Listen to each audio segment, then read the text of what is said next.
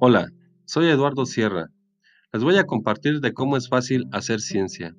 En este caso, voy a dar a conocer cómo generar electricidad a través de una reacción química. Para ello vamos a necesitar un motor pequeño, ácido clorhídrico concentrado, cloruro de sodio o sal común, cinta de magnesio y una barra de cobre. Primer paso, debemos tener un lugar adecuado donde trabajar de preferencia una mesa libre de objetos.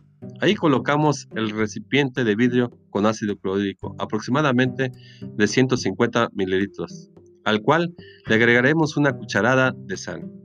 Segundo paso, adaptar a un motor un caimán en cada polo y en el extremo de cada uno de ellos se le va a colocar una lámina de magnesio y el otro una barra de cobre.